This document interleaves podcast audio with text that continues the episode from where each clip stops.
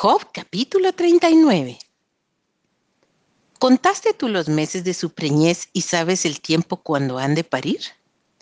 Se encorvan, hacen salir sus hijos, pasan sus dolores. Sus hijos se fortalecen, crecen con el pasto, salen y no vuelven a ellas. ¿Quién echó libre al asno montés y quién soltó sus ataduras?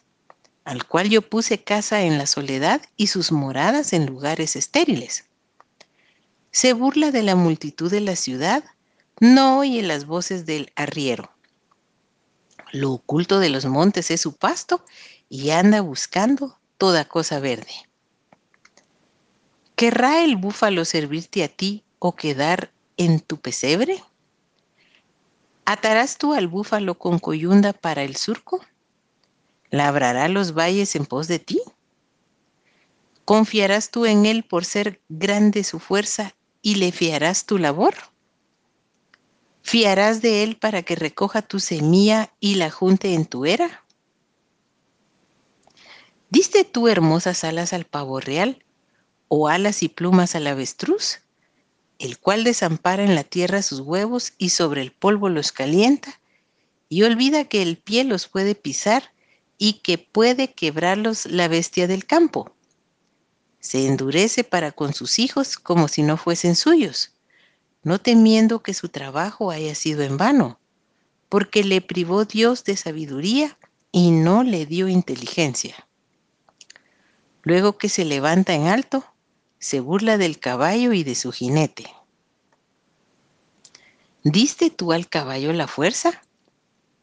¿Vestiste tú su cuello de crines ondulantes? ¿Le intimidarás tú como a langosta?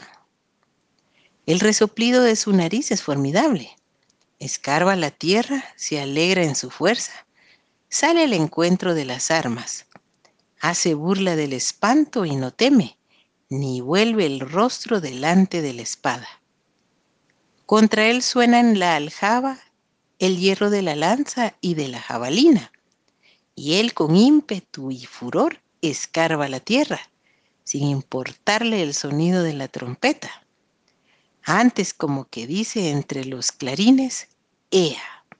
Y desde lejos huele la batalla, el grito de los capitanes y el vocerío.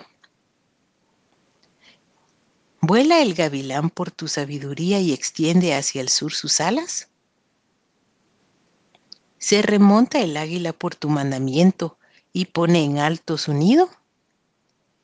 Ella habita y mora en la peña, en la cumbre del peñasco y de la roca.